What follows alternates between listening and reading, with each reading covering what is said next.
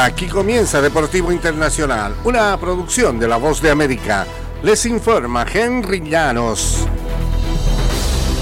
Sufrir una derrota en la Copa Mundial de Básquetbol fue un llamado de atención para la selección de Estados Unidos. El equipo ha decidido ponerse las pilas comprometiéndose a cambiar algunas cosas.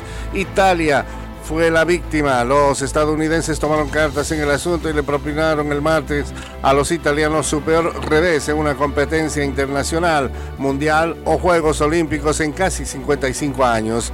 Michael Bridge anotó 14 de sus 24 puntos en el primer tiempo. Tyrese Halliburton añadió 18 y la defensa de Estados Unidos no dio tregua durante largos pasajes para cantar victoria de 100 a 63, recuperándose enfáticamente tras haber sufrido su primera derrota en el torneo mundial. Ha sido una aventura de cinco semanas con este equipo y nos quedan cinco días más. Esa es nuestra actitud, dijo Steve Kerr, el técnico de Estados Unidos.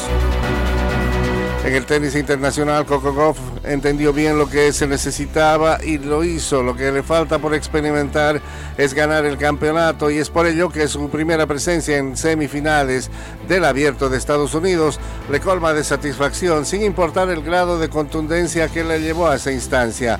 Lo que quiero es el trofeo, dijo la estadounidense de 19 años.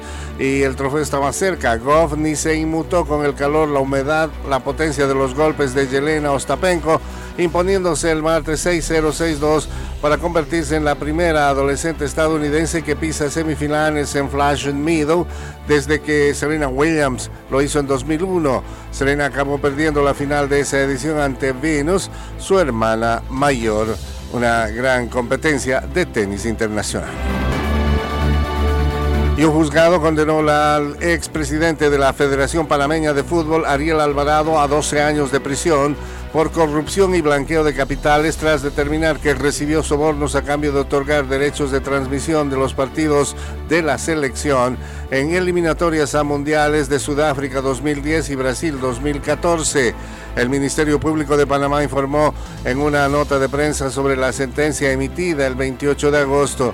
De acuerdo con el escrito, se comprobó en el proceso que Alvarado recibió de la comercializadora Traffic USA tres pagos que totalizaron 230 mil dólares en coimas en detrimento del ente rector del fútbol panameño.